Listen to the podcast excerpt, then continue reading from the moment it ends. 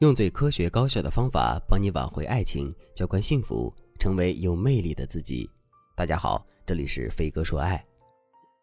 昨天我收到了粉丝静静的私信，静静说：“老师你好，我叫静静，今年二十六岁，是一名汽车销售。我跟现在的男朋友已经谈了一年多的时间了。一个月之前，我们开始了同居生活。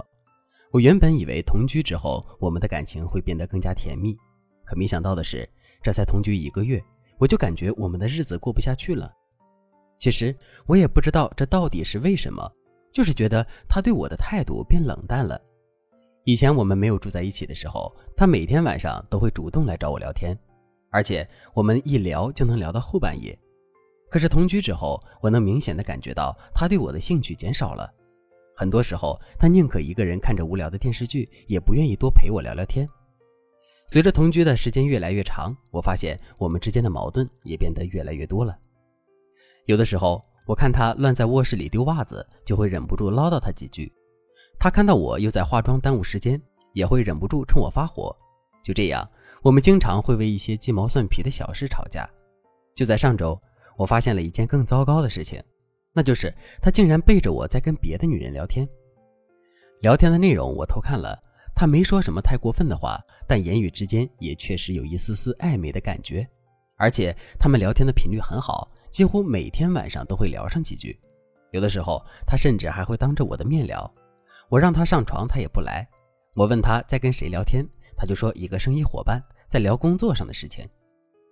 不光如此，他跟他的前任也纠缠不清，甚至我还发现他曾多次偷偷的给前任转过钱。老师，我现在真的感觉到我们的感情出问题了。可是到底是什么问题呢？是大问题还是小问题呢？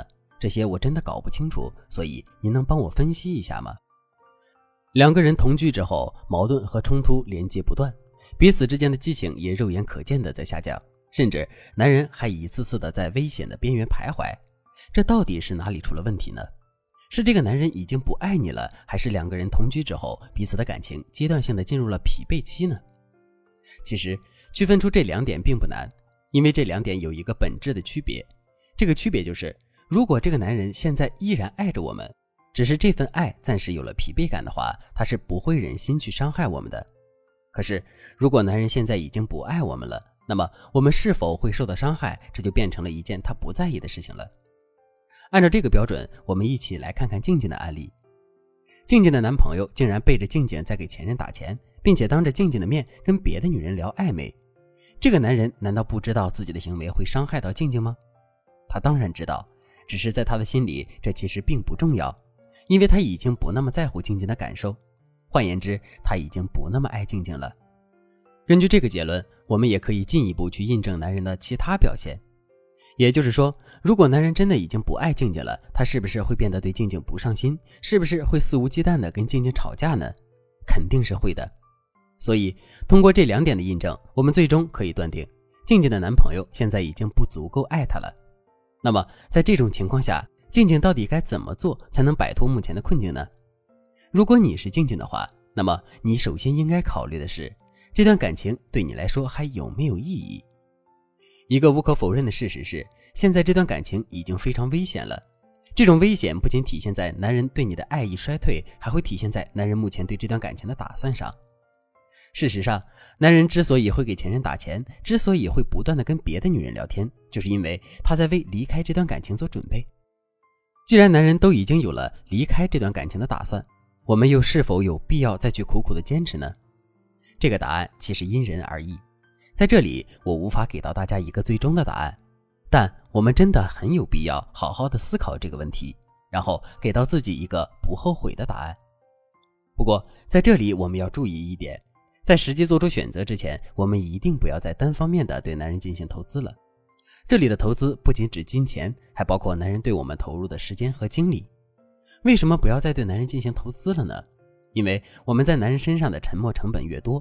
我们就会变得越难以离开这段感情。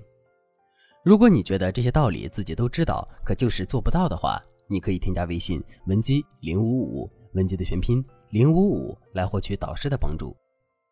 如果经过一番思考之后，我们最终决定挽回这段感情，那么我们就一定要注意下面这两点：第一，找到自己的问题。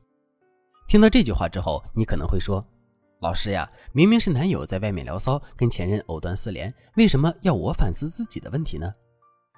其实我们可以想一下，男人在最开始的时候就跟前任联系，跟别的女人暧昧吗？不是这样的，对吧？事实上，男人是在跟你交往的过程中，一步步侵蚀了你的底线，这才会变得越来越肆无忌惮的。所以，想要彻底挽回这段感情，我们就一定要加固自己的底线。力求做到在任何时候都坚守自己的底线不动摇。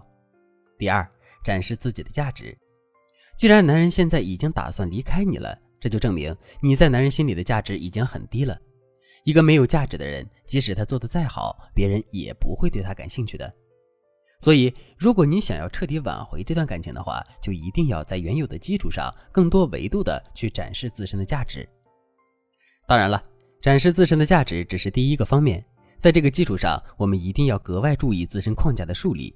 如果你不知道该如何树立自己的框架的话，可以添加微信文姬零五五，文姬的全拼零五五，来获取导师的针对性指导。好了，今天的内容就到这里了，我们下期再见。